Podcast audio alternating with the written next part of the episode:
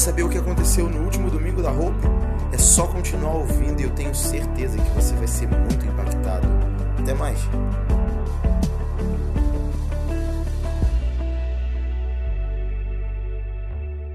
Você abriu aí comigo a tua Bíblia no livro de 2 Coríntios, capítulo 5? Quem já abriu, está aí nos assistindo, só um joinha aí, vai, dá um joinha se você abriu. Quando mais gente colocar, eu vou começar a palavra, porque eu preciso ser devagar hoje. Eu estou sendo muito confrontado pelos meus irmãos, porque eu estou pregando muito rápido. Então as pessoas estão me batendo.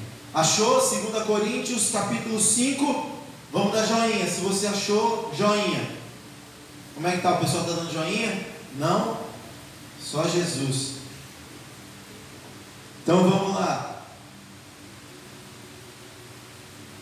O que eu quero falar hoje é sobre vivendo pela fé.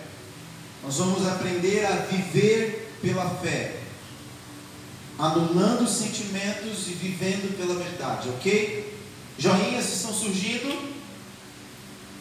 Muito pouco joinha. Só um joinha. Irmãos, 2 Coríntios 5, 7. Olha, eu não vou poder esperar. Se você achou, dá um joinha para eu seguir. O pessoal está falando que eu tenho ido muito rápido, então estou indo mais devagar. Você está vendo? Eu sou uma pessoa de um coração bom. Embora algumas pessoas digam que não. Mas eu até espero o joinha. Pronto. Meu coração bom já se camuflou. 2 Coríntios 5, 7. Porque vivemos por fé e não pelo que vemos. Temos, pois, confiança e preferimos estar ausentes do corpo e habitar com o Senhor. Amém? Paulo está dizendo que nós vivemos por fé e não vivemos pelo que nós vemos. E aí ele encerra essa, essa citação de forma genial. Ele diz: preferimos estar ausentes do corpo e habitar com o Senhor. Então Paulo está dizendo que para, primeiro de tudo, a gente viva uma vida de fé, nós precisamos nos ausentar do nosso corpo. Bem, o que o nosso corpo representa? O nosso corpo representa limite, o nosso corpo representa um conjunto de ideias limitado, um conjunto de ações limitado, um conjunto de práticas limitado. Então Paulo está dizendo: nós vivemos por fé, não pelo que esse corpo vê. Então, se eu vivo por fé, eu preciso extrapolar a realidade de um corpo limitado para andar numa realidade sobrenatural, ok? Então, essa palavra ela surgiu de um sentimento, na verdade, uma afirmação profética que foi falada para mim nessa semana. E quando uma pessoa falou algo, eu falei: é isso que Deus está comunicando. Sabe, comigo acontece de vez em quando o seguinte: eu não entendo muito claramente o que Deus está falando uma primeira vez, e eu vou captando sinais, e esses sinais vão montando todo um panorama do que Deus está movimentando. E esses sinais eles apontam para uma direção. Então, quando essa palavra surge, eu entendo dentro de um conjunto de coisas que o Senhor já estava ministrando, que é a voz de Deus comunicando sobre isso. Porém, eu quero falar hoje um pouco contra esse próprio sentimento que eu tenho muitas vezes. E você já vai entender por quê. Veja, nós Estamos num país, irmão, para ser brasileiro você tem que ser muito sangue nos olhos. Mas, olha, para ser brasileiro tu tem que ter raça, velho. Porque a gente está numa grande turbulência mundial. E para o brasileiro, se não bastasse toda a turbulência mundial, a gente ainda cria outras turbulências internas. Então a gente está vivendo nesse momento além de uma crise econômica e endêmica sanitária, a gente está vivendo uma crise nas instituições brasileiras, uma crise política, uma crise que a gente não faz ideia de onde vai dar. Tudo o que nós sabemos é que nada sabemos. Toda certeza que nós temos hoje é a certeza do que a gente está vendo. E o que a gente está vendo é que confusão está o Brasil. Então, em um cenário onde os ânimos e os sentimentos estão tão exaltados, onde todas as coisas acaloradas estão surgindo, é muito comum que você comece a perceber, dentro de um cenário profético, por exemplo, que existem vozes apontando para direções distintas. Eu sou uma pessoa que não tenho problema com diferenças. Eu não tenho problema em ter na minha rede de amigos, por exemplo, um monte de lideranças que pensam diferente de mim. Eu não forço que eles pensem como eu, assim como eu espero que eles não forcem que eu pense como eles. O fato é que quando eu olho, por exemplo, algumas é, stories ou eu olho algumas publicações em Instagram e Facebook, eu vejo pessoas tendo sentimentos proféticos incríveis, mas há pouca convergência entre eles, há pouca sincronia entre eles. Bem, eu penso que se nós temos um único Deus e esse único Deus tem uma única voz, ele pode até comunicar de formas diferentes para todas as pessoas, mas ele vai comunicar uma única mensagem. Eu posso passar uma única mensagem de diversas formas: escrita, gestual, comportamental, mas a mensagem é a mesma. E se você, como eu, tem muitos líderes diferentes no seu Facebook, no seu Instagram, no seu círculo de amizades, nas conversas, e você percebe o que eles estão falando, você vai ver que no final das contas, nós, e aí eu me incluo nisso, não estamos falando nada claramente. O que eu posso dizer é que hoje, sinceramente, eu não sei se o que nós estamos ouvindo, de fato nós estamos ouvindo de Deus. Essa é uma pregação meio estranha. Uma liderança com o microfone na mão dizendo: Eu não sei se o que eu estou ouvindo é algo de Deus. Na verdade, eu penso que esse é o tipo de comportamento que cada um deveria ter.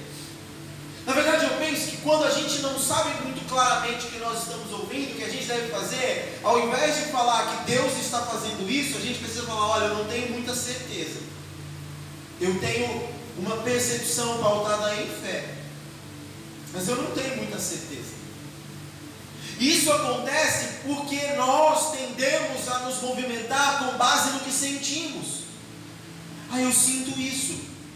Então, porque eu sinto isso, eu comunico. Mas será que o que eu sinto está vindo de uma origem de fé? Ou está vindo com todo um cenário que está montado? Será que as profecias estão carregadas de evidências catastróficas? Será que as profecias estão carregadas de Jesus está voltando, como em toda crise essas profecias surgem?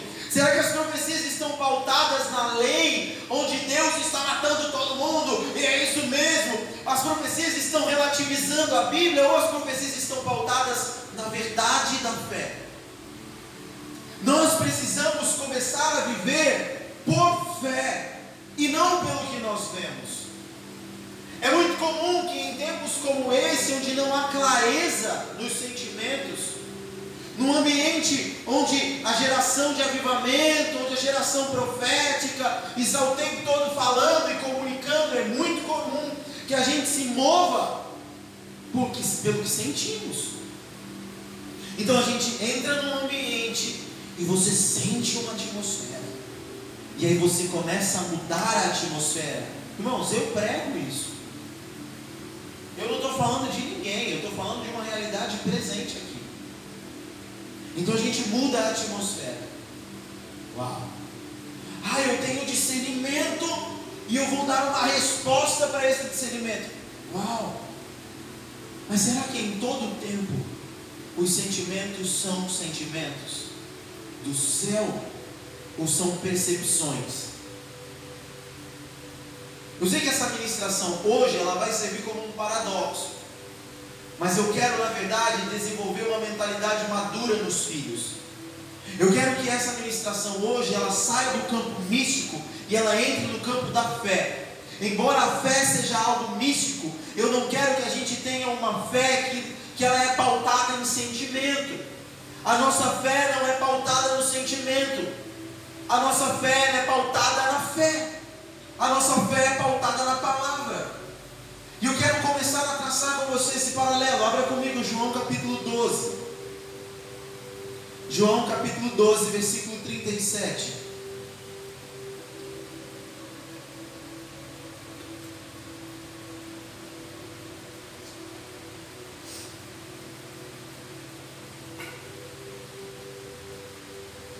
João 12, 37.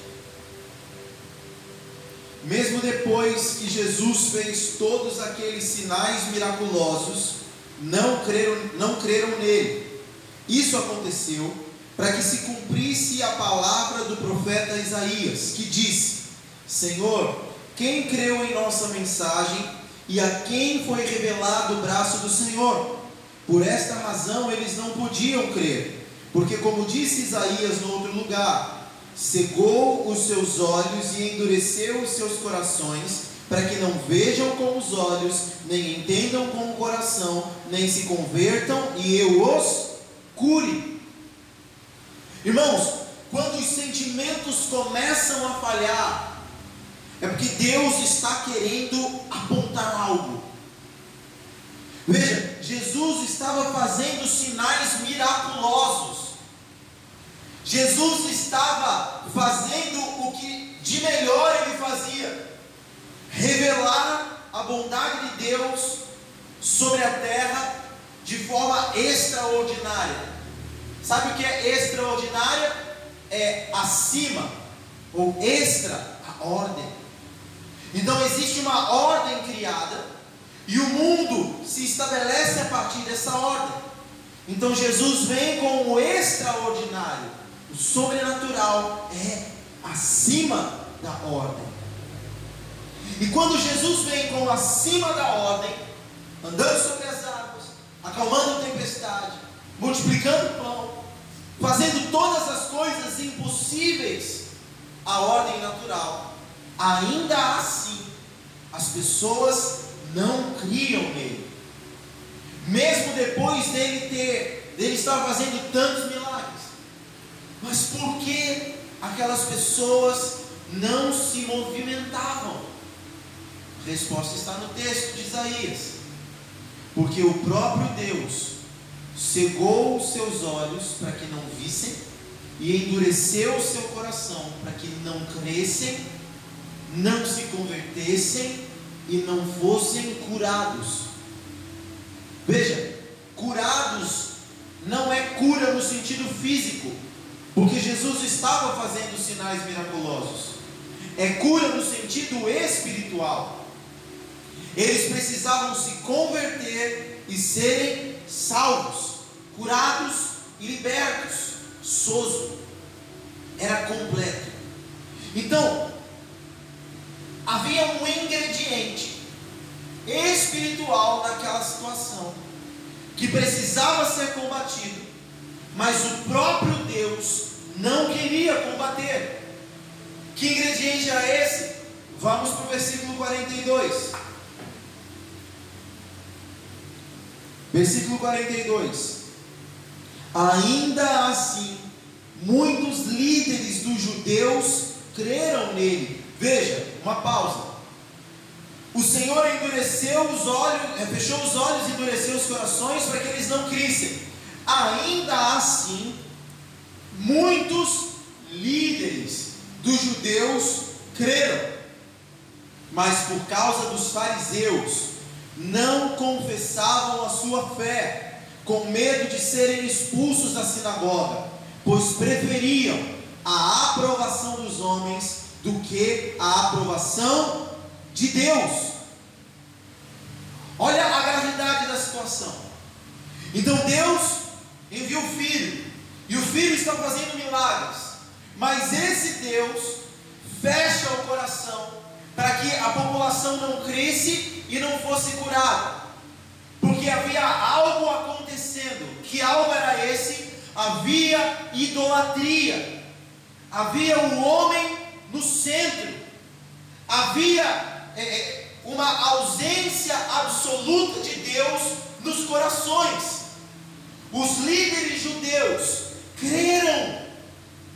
Alguns líderes judeus creram, mas eles não confessaram a sua fé, porque eles tinham medo de ser expulsos da sinagoga. Porque para eles era mais importante ter o agrado dos homens do que ser agradáveis a Deus. Você entende a gravidade?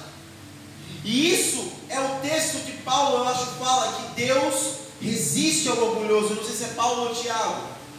Então, o centro do orgulho estava se manifestando na população de Israel. E a liderança da população estava jorrando para baixo um ambiente onde eu prefiro que o homem esteja no centro do que Deus ser colocado no centro. O que acontece? O próprio Deus resiste ao orgulho. Por isso Deus não queria que o povo fosse curado, porque Deus resiste ao orgulhoso. A gente às vezes pensa que o orgulho é só quando você fica meio assim de receber uma ajuda, né? Ah, ele é uma pessoa orgulhosa, ele, ele fica assim de receber ajuda, ou ele não sabe pedir desculpa.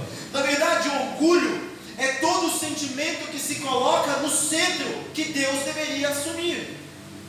Então, aqueles homens, eles estavam completamente perdidos nos sentimentos, porque o próprio Deus cegou o sentimento. Então, quando os sentimentos estão confusos, na verdade Deus está apontando para algo. Quando as percepções não estão apontando de verdade para lugar nenhum, é porque Deus está apontando para algo mais embaixo. Deus está querendo mostrar algo que está encoberto por debaixo das cobertas. E falar: olha, o problema não é aqui. O problema está ali, ó, num lugar que ninguém quer mexer. Você concorda que existem coisas na nossa vida que ninguém quer mexer? Que nem mesmo você quer mexer? A gente sabe dos nossos orgulhos internos. A gente sabe dos nossos defeitos que a gente cultiva eles com tanto carinho. Cada um de nós tem um monstrinho de estimação e a gente quer cuidar bem desse monstro. Porque a gente não sabe que esse, esse monstro uma hora cresce. E ele vai querer exigir mais e mais espaço. Eu penso que o que Deus está apontando nesses dias é justamente para esse monstro que cada um de nós temos, que está encoberto e precisa vir à luz. Um consenso que surgiu na maioria das lideranças é que esse é um tempo que Deus está desejando arrependimento. E é interessante que isso surgiu no início da pandemia, mas hoje nós ouvimos pouco falar de arrependimento. Agora, eu preciso que você entenda que arrependimento no espírito não se faz com sentimento. Arrependimento no espírito se faz por meio da palavra e da verdade. Jesus é a revelação da palavra. Jesus é a escritura viva. Jesus é a verdade viva. Então, arrependimento é nós olharmos para Jesus e retornarmos para aquilo que estava correto, na perspectiva de Jesus. Você entendeu? Arrependimento não é quando eu me sinto mal e me arrependo. Arrependimento é quando eu olho para Jesus e eu volto para o padrão que ele estabeleceu. Arrependimento é quando eu olho para a minha vida e eu falo, está diferente de Jesus. Jesus faria de outra forma. Então eu convirjo, convirjo? Eu volto a minha vida para esse lugar. Eu volto a minha vida para um padrão que Jesus estabeleceu. Isso é arrependimento. Então a gente precisa compreender que os nossos movimentos, eles não se baseiam na perspectiva do que nós sentimos. Os nossos sentimentos se baseiam na perspectiva do que Jesus ensinou, do que Jesus realizou do que Jesus estabeleceu. E a partir do que Jesus estabeleceu, então eu tenho um caminho. O estilo de vida de Jesus é o convite para um verdadeiro arrependimento. O estilo de vida de Jesus, ele nos mostra como nós chegamos naquele lugar. Então veja, um homem veio à terra, 100% homem, 100% Deus, carregou sobre si os pecados de toda a humanidade, os pecados do passado, os pecados do presente e os pecados que nós ainda vamos cometer. Jesus carregou naquela cruz todos os pecados que serão cometidos até o último dia antes da sua vida. Todos os pecados estão sobre os seus ombros. E aí ele naquela cruz ele levanta a cabeça e ele fala: Senhor, perdoa-lhes os pecados, porque eles não sabem o que estão fazendo. Então, se eu não sei o que eu estou fazendo, o que eu preciso fazer? Eu preciso olhar para Jesus. Porque Jesus trouxe para nós a perspectiva, a revelação da lei moral de Deus nos nossos corações. Abra comigo, por favor, a sua Bíblia em Jeremias 31, 31. Jeremias, capítulo 31, versículo 31.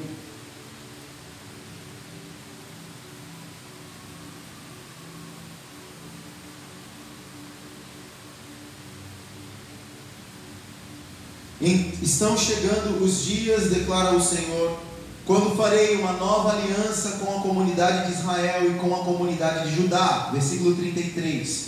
Esta é a aliança que farei com a comunidade de Israel depois desses dias, declara o Senhor.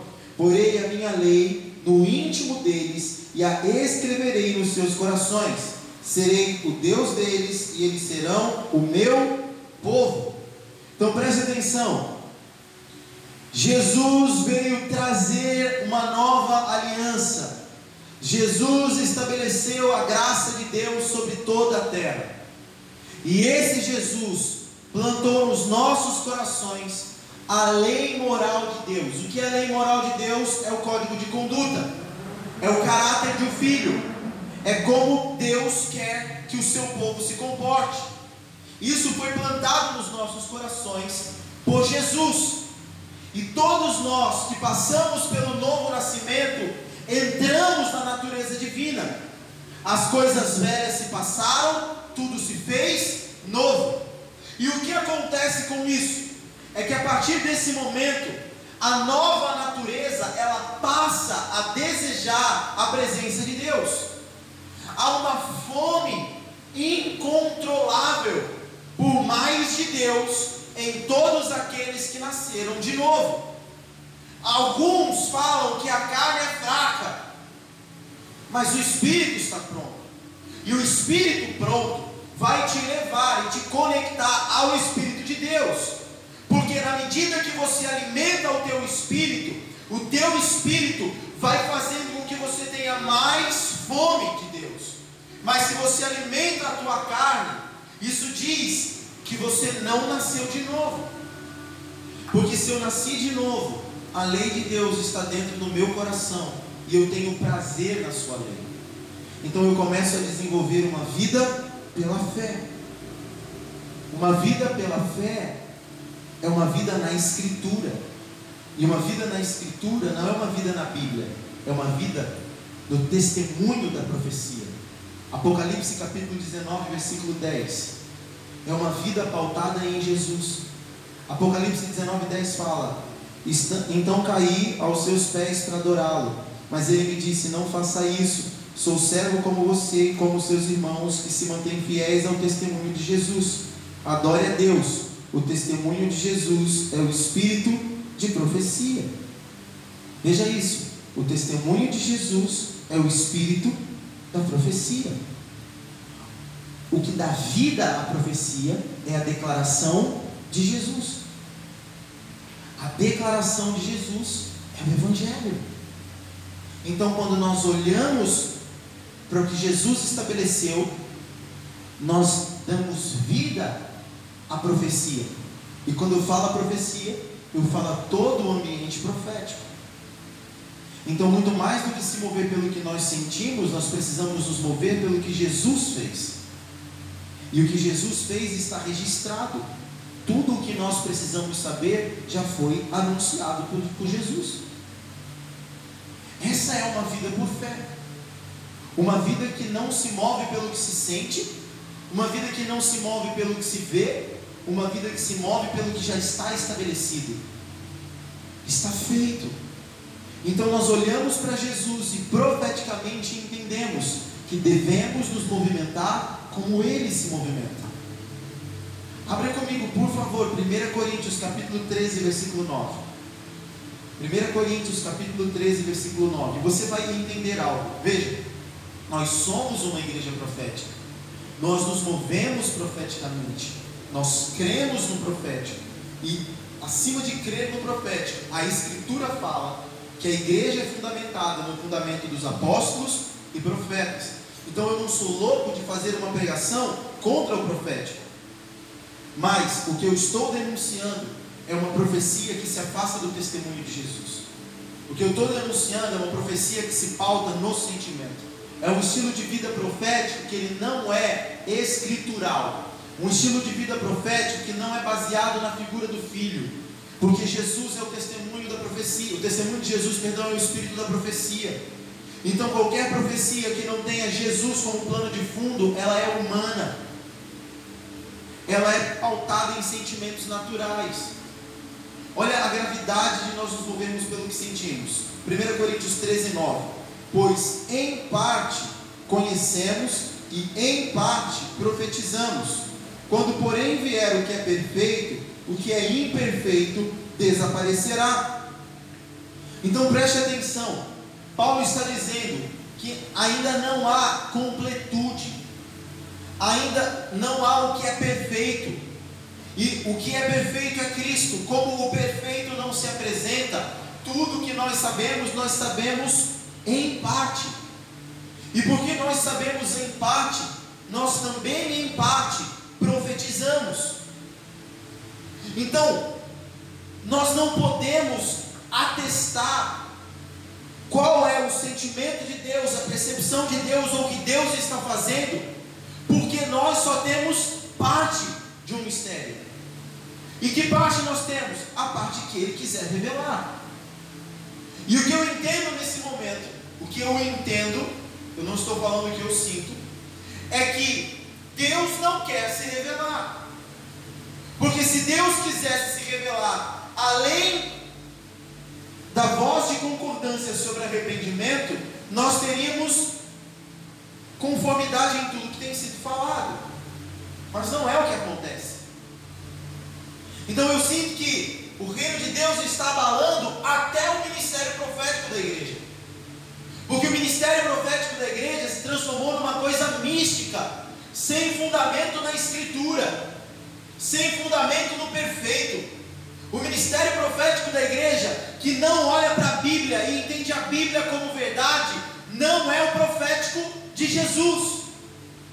Se você olha para a Bíblia e você interpreta, interpreta a Bíblia de acordo com a sua circunstância, você está contaminando o espírito da profecia, porque você está colocando o seu sentimento a sua verdade, a sua interpretação, quando na verdade o espírito da profecia tem um sentimento, tem uma verdade, tem uma interpretação: Jesus.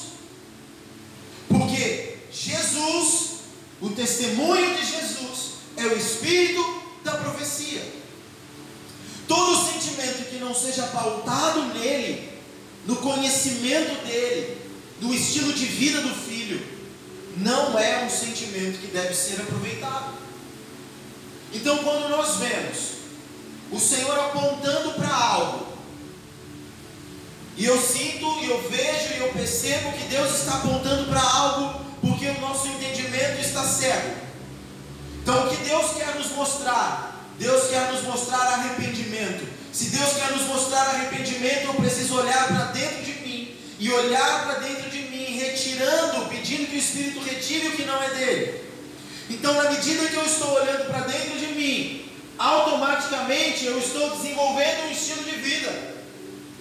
Se o Senhor está olhando e falando, eu coloquei dentro de vocês a minha lei moral, e eu quero que o meu caráter floresça dentro de vocês. Jesus, então, na figura do Pai, está nos moldando a realidade que ele viveu. Então nós estamos entrando no estilo de vida do filho. E eu quero ler João capítulo 10, versículo 15. João 10, 15. Assim como o Pai me conhece, eu conheço o Pai, e dou a minha vida pelas ovelhas. Então preste atenção: o conhecimento que Jesus tinha no Pai não era um conhecimento pautado na divindade de Deus. Ai, o Pai é, é o, Pai é o Pai. Não. O conhecimento que Jesus tinha no Pai se dava pela caminhada humana dele na terra em fé. E aí eu estou falando tanto de fé e eu quero fundamentar a fé agora. Então, o que é fé? Quando a gente olha a palavra fé na Bíblia, isso você vai ver poucas vezes essa palavra no Antigo Testamento. Mas no Antigo Testamento, a palavra fé, ela é emun. E emun evoca fidelidade, confiança. Então, tirando Abraão, todas as vezes que nós olhamos a palavra fé no Antigo Testamento, ela está apontando para algo que aqueles homens tomaram conhecimento, e porque eles tomaram conhecimento, eles podiam confiar em Deus. Então, porque eu sei que Deus me tirou do Egito, eu confio na fidelidade de Deus. Você entende? Era uma fidelidade, era um sentimento de confiança pautado em algo que já havia acontecido. Essa é a palavra fé no Antigo Testamento. Então surge uma nova aliança, e uma nova aliança traz um novo conceito de fé, completamente novo. E no Novo Testamento, fé é piscis. E isso significa convicção da verdade de algo. Significa que eu sou convicto em crença por algo que eu possa nem necessariamente ter visto, mas eu me relaciono. Então, Pisces, que é fé, fala do, do conhecimento de uma verdade que surge através do relacionamento do homem com uma divindade.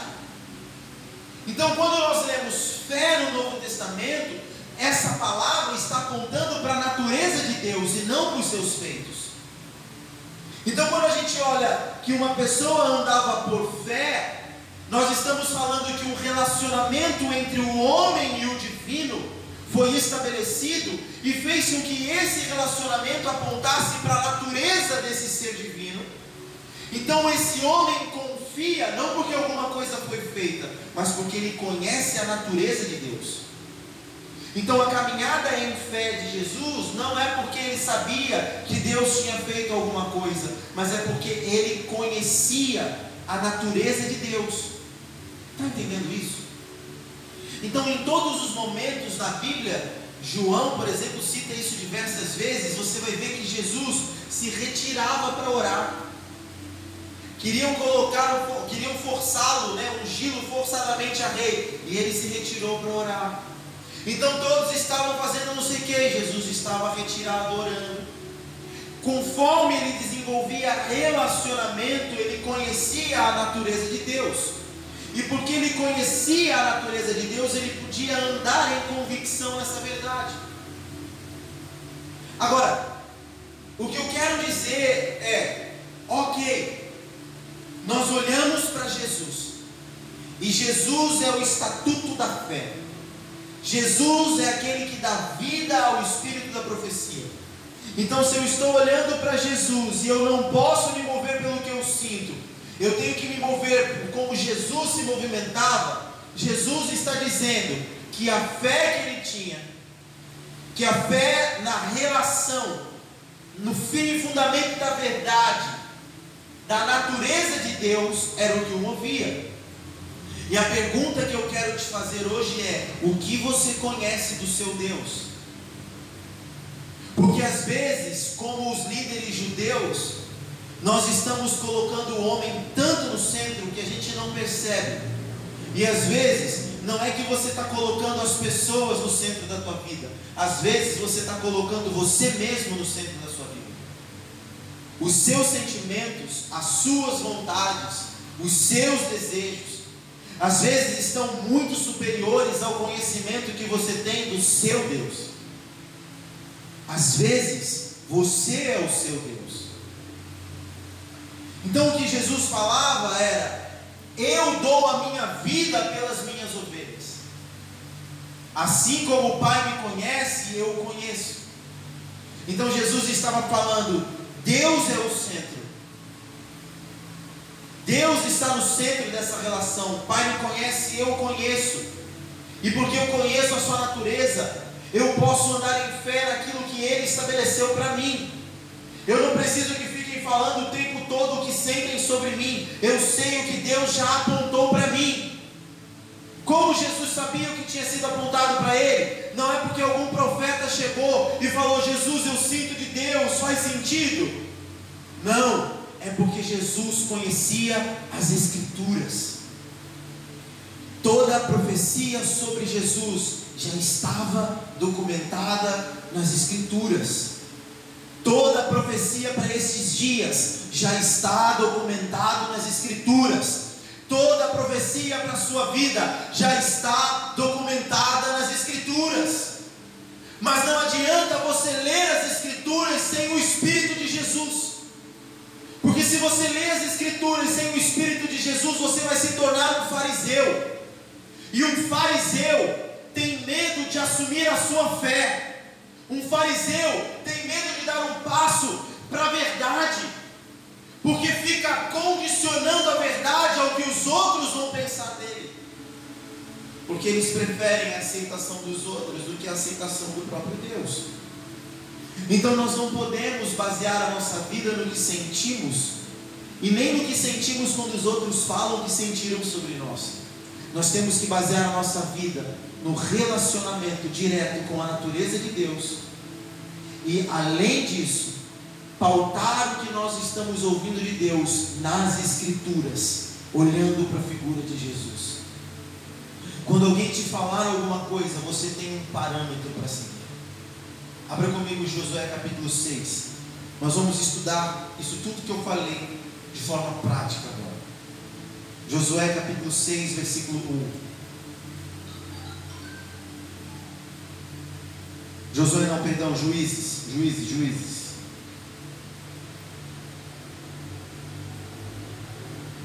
Juízes 6, 1. De novo, os israelitas fizeram o que o Senhor reprova. E durante sete anos ele os entregou nas mãos dos midianitas. Os midianitas dominaram Israel, por isso, os israelitas fizeram para si esconderijos nas montanhas, nas cavernas e nas fortalezas.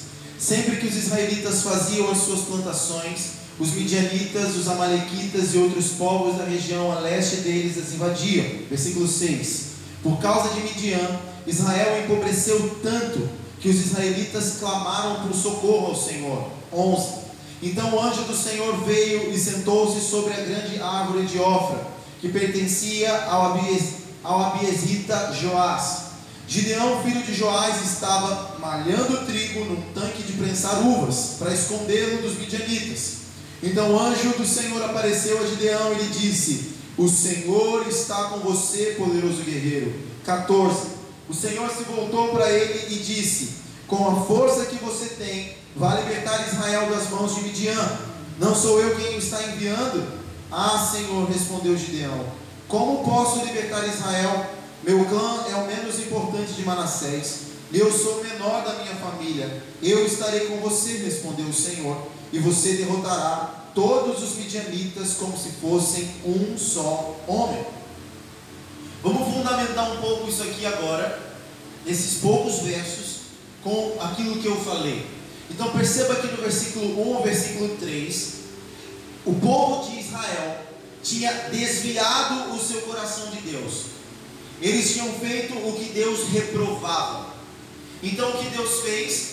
Deus os entregou nas mãos dos midianitas. Deus permitiu que eles fossem dominados por sete anos pelos midianitas e pelos amalequitas. O coração deles se desviou. No versículo 6, como consequência dessas invasões, o povo empobreceu demais, porque todo ano os midianitas, os amalequitas vinham e saqueavam as plantações, destruíam tudo. O povo empobreceu demais. Mas aquele empobrecimento provocou algo. O que aconteceu é que eles clamaram a Deus.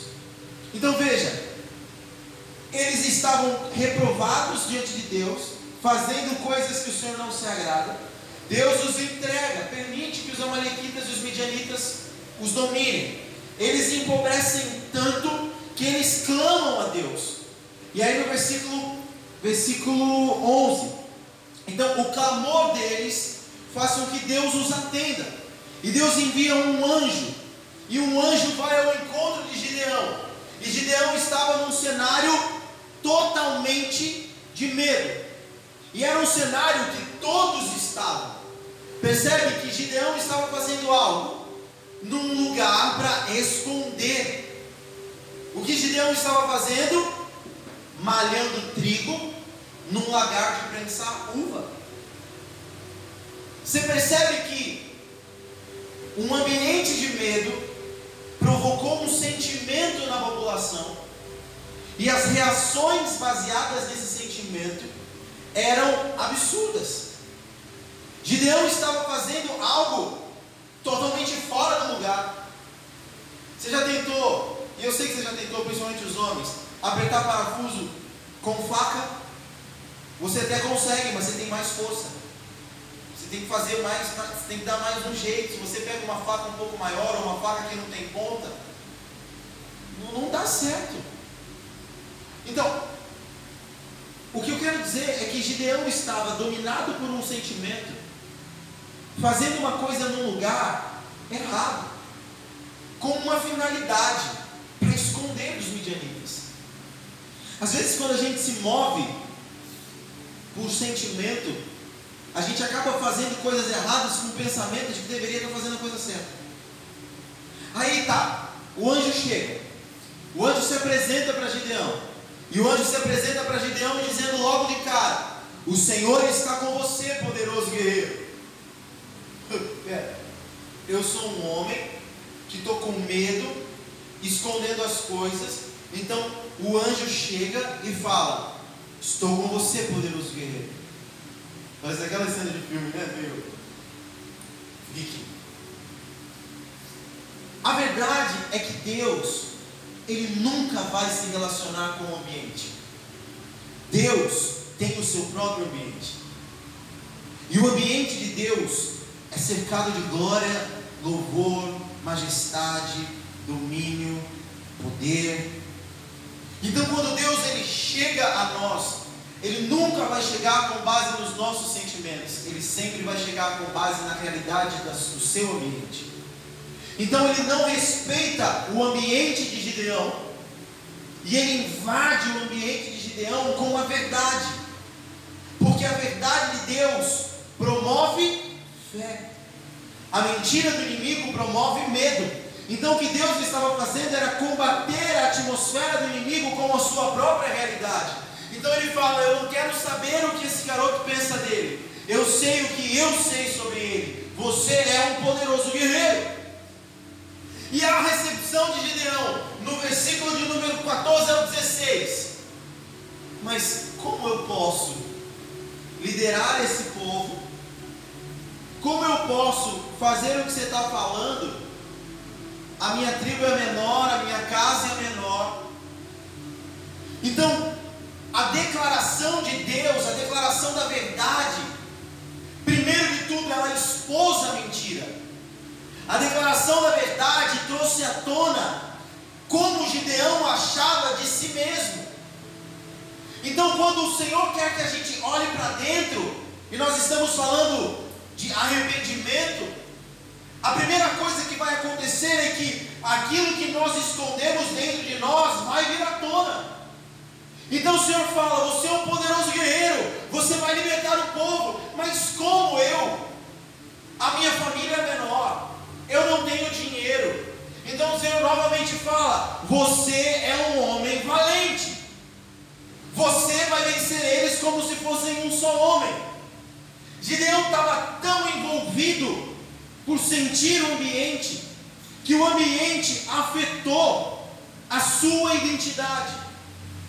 Então ele começou a receber, entre aspas, ok? Profecias de mentira que viraram uma identidade caída. Então Deus chega com as declarações proféticas sobre a realidade de quem Gideão era. Então Deus ele invade o ambiente falando: Gideão, eu estou falando aqui para você, para que você desenvolva a sua vida a partir do que eu estou falando. Queridos, nós temos uma palavra já falada de Deus, e nós precisamos seguir a nossa vida a partir dessa palavra. Então, como nós andamos pela fé a partir dessa palavra? Primeiro de tudo, nos aproximando da presença. Hebreus 4,16. Hebreus 4,16. Assim sendo, aproximemo-nos do trono da graça com toda a confiança, a fim de recebermos misericórdia e encontrarmos graça que nos ajude no momento da necessidade. Então veja bem, a gente sabe, ok? A gente sabe que o coração de Israel fazia o que não aprovava, o que o Senhor não aprovava. Peraí que eu perdi a tela aqui. Voltou? Voltou. Então a gente sabe que o coração de Israel impulsionava uma nação inteira a ir para longe de Deus. A gente sabe que o coração caído vai querer empurrar o homem para longe de Deus e colocar muitos sentimentos, e aí eu não estou falando nem de sentimentos proféticos, eu estou falando de sentimentos humanos que querem te arrastar para longe de Deus. Mas essa realidade caída não pode sobressair a uma natureza divina. Então, aquele que nasceu de novo recebeu dentro de si o coração da lei de Deus. E a nossa nova natureza, ela geme, ela clama pela presença. Salmo 27, versículo 4. Eu queria passar, viver na tua casa Queria passar, mas vale um dia nos teus atos que em qualquer outro lugar. Mas vale habitar um dia na tua presença. Várias traduções. Porque Davi era um homem que tinha sido atraído para esse lugar. Então, quando a gente compreende Jesus como mediador da nova aliança, quando a gente compreende que através de Jesus nós já sabemos o que fazer, nós olhamos para Jesus o tempo todo se aproximando de Deus, se aproximando de Deus, se aproximando de Deus, e vemos Israel indo para longe de Deus e sendo entregues e dominados aos seus inimigos. Nós sabemos o que temos que fazer. Em Jesus nós aprendemos a nos achegar ao trono da graça. Você quer viver por fé? Se aproxima do trono da graça. Você quer andar numa nova realidade? Se aproxima do trono da graça. A segunda coisa que nós precisamos, olhar a situação da perspectiva correta. Hebreus capítulo 1, versículo 20. Olhe a situação da perspectiva correta. Hebreus 1, 20. Esse poder ele exerceu em Cristo, ressuscitando-o dos mortos e fazendo-o assentar-se à sua direita nas regiões celestiais, muito acima de todo governo e autoridade, poder e domínio, e de todo nome que se possa mencionar, não apenas nessa era, mas também na era que há de vir. Agora, capítulo 2, versículo 6. Efésios, Efésios 1, 20, desculpa. Efésios 1, 20 e 21. E agora Efésios 2, 6. Vocês não estão me acompanhando. Efésios 2, 6.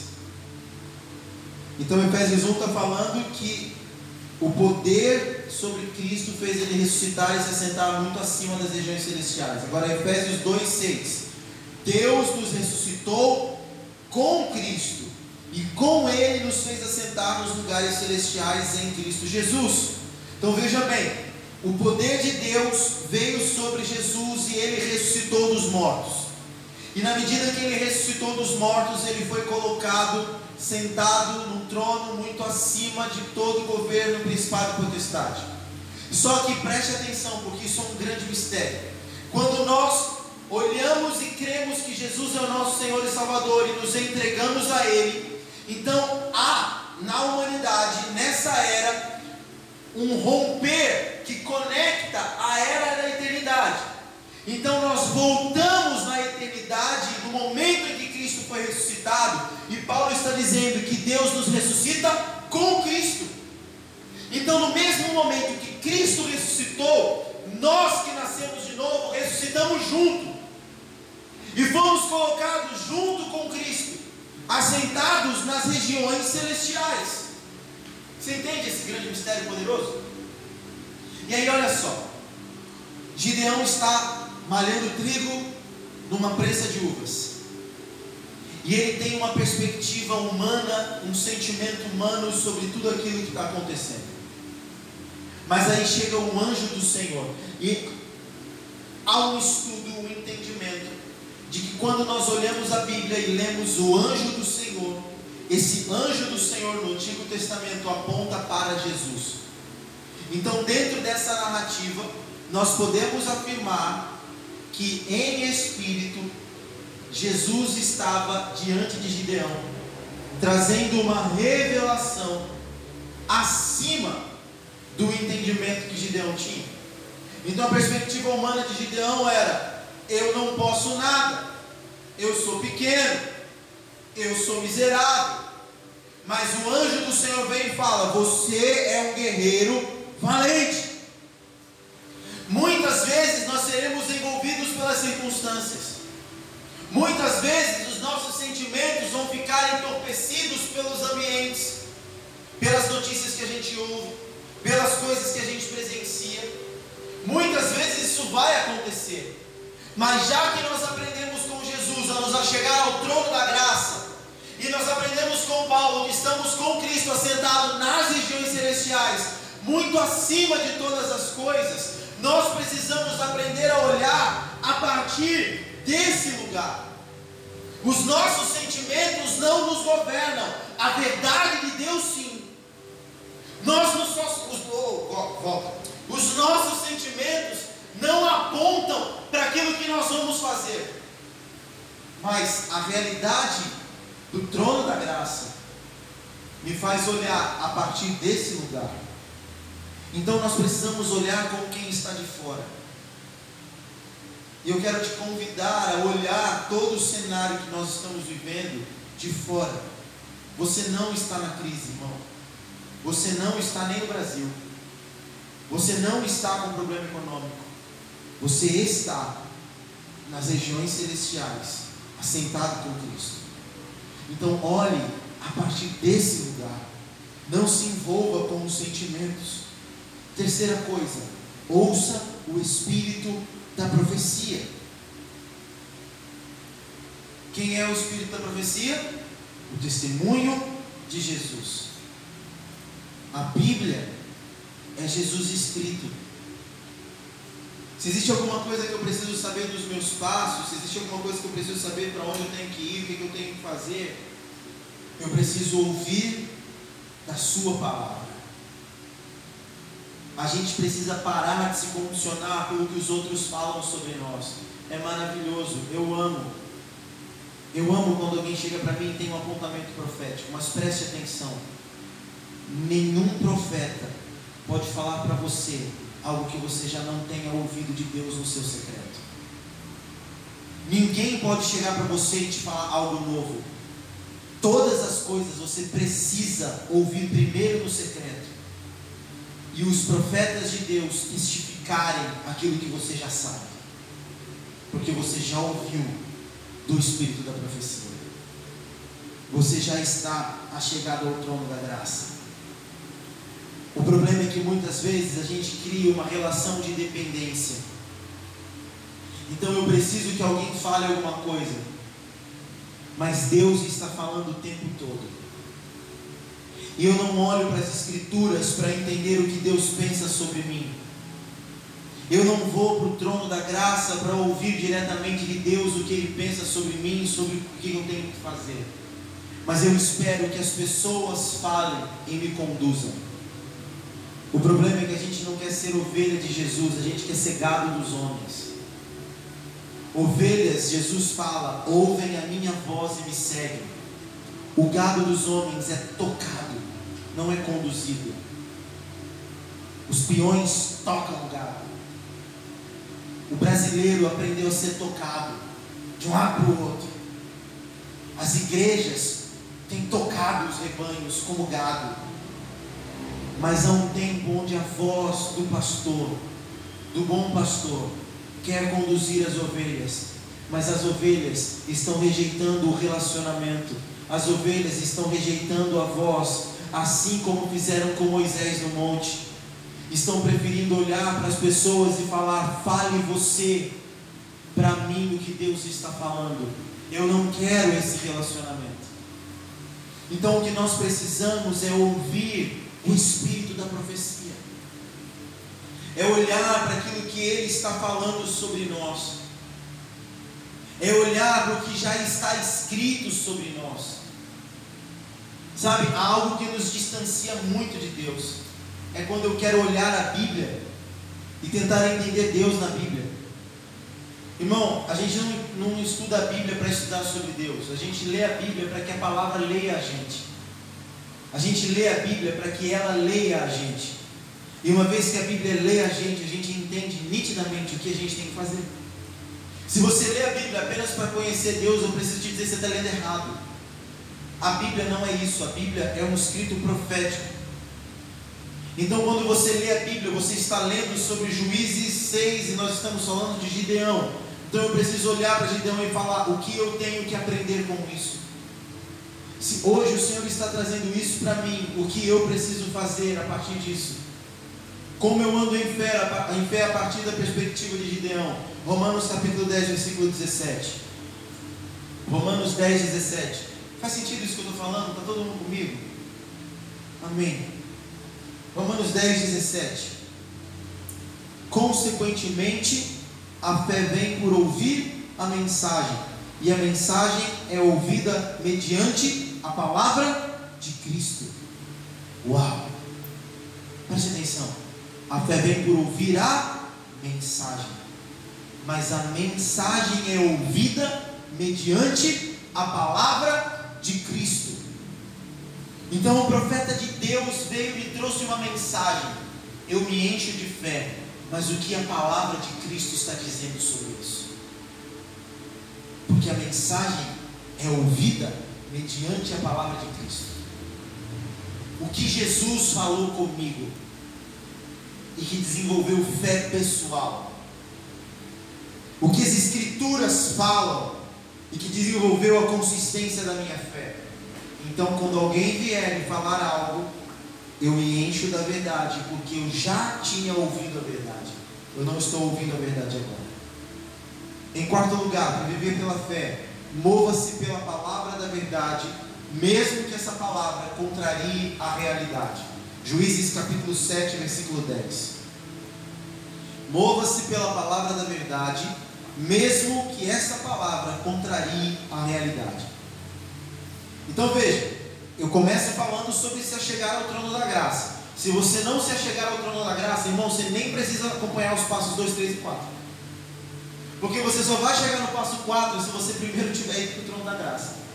Você não vai saber nem o que é a palavra da verdade, que dirá o que é a realidade, se você não chegou ao trono da graça. Então isso é uma sequência. É um plano de como viver pela fé. Juízes 7 e 10. Se você está com medo de atacá-los, Desça ao acampamento com o seu servo Purá e ouça o que estiverem dizendo. Depois disso, você terá coragem para atacar. Então ele e o seu servo Purá desceram até os postos avançados do acampamento. Cara, eu me divirto com essa palavra. Porque assim, Juízes 6, o Senhor está tratando a identidade de Gideão. Ele está lá perdido. E aí você acha que Gideão já ouviu a palavra da verdade. Então agora ele já é cara cheio de coragem. Na verdade, Gideão desenvolveu a consciência de Deus. Ele passou a entender que Deus estava falando com ele. E se Deus está falando comigo, é verdade. E aí, Juízes 7, Deus fala: Ó, vou entregar o exército na tua mão. Mas, se você tiver com medo, vá você e o teu servo lá para o acampamento deles. Entra no arraial dos inimigos, você e o teu servo. Então eu vou te encher de coragem.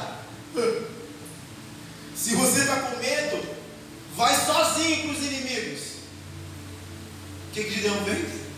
Foi. É muita doideira. É tipo assim: se você não tem dinheiro, investe. Aí Gideão foi. Ou seja, ele estava com medo. A realidade dele era medo. Mas ele ouviu uma palavra. E ele se moveu a partir daquela palavra. Então, ele já não era mais o cara que estava no lugar errado, fazendo a coisa errada para se esconder. Agora ele era o cara que até tinha um sentimento equivocado, mas estava se movendo na verdade e não estava mais se escondendo. Agora ele estava se expondo a partir da verdade. Eu ouvi uma palavra. Essa palavra falou que se eu estou com medo, eu tenho que ir lá para aquele lugar dos meus inimigos e eu vou ter coragem.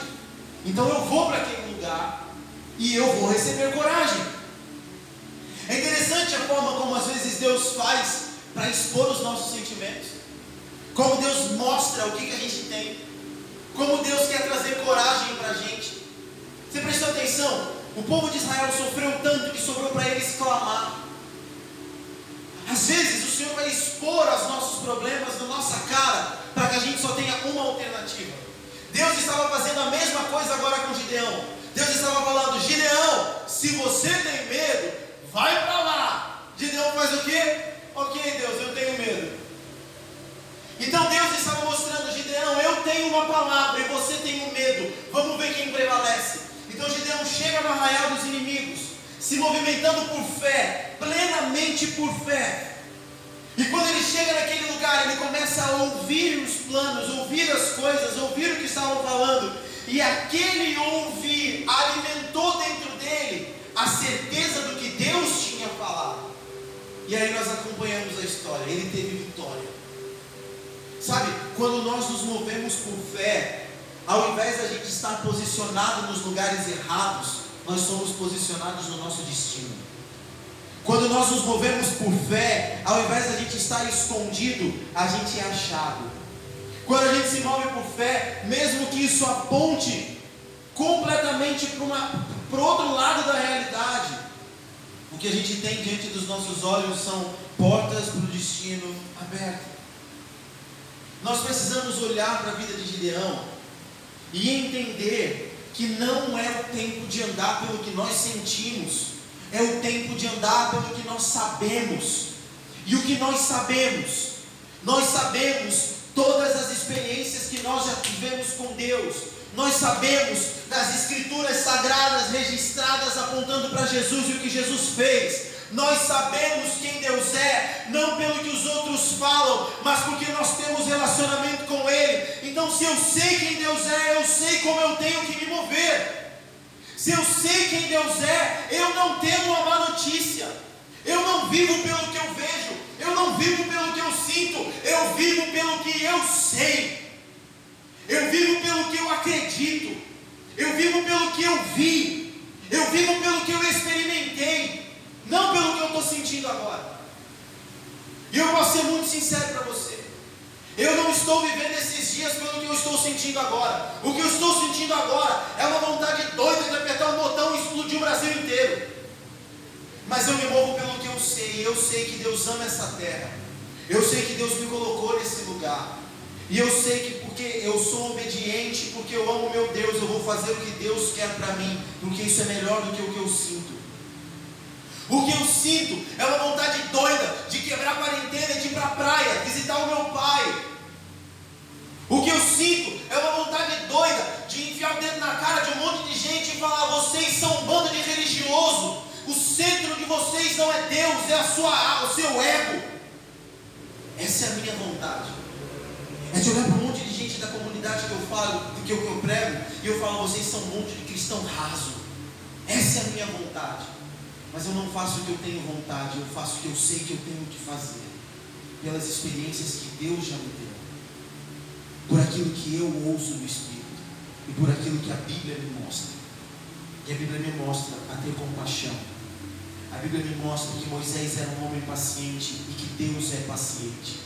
A Bíblia me mostra que o Senhor ama a terra e que os filhos vão se manifestar na terra trazendo o reino de Deus para cá. E é assim que eu vou me movimentar. Não é porque eu estou sentindo uma atmosfera estranha. Não é por isso. O Senhor está cegando o entendimento das pessoas nesses dias. Desconfie de tudo que você está ouvindo, irmão. Desconfie de tudo que você está ouvindo. Mova-se pelo que você construiu. Você já tem uma edificação sólida. Se você não tem uma edificação sólida, eu sinto muito, porque provavelmente você perdeu tempo.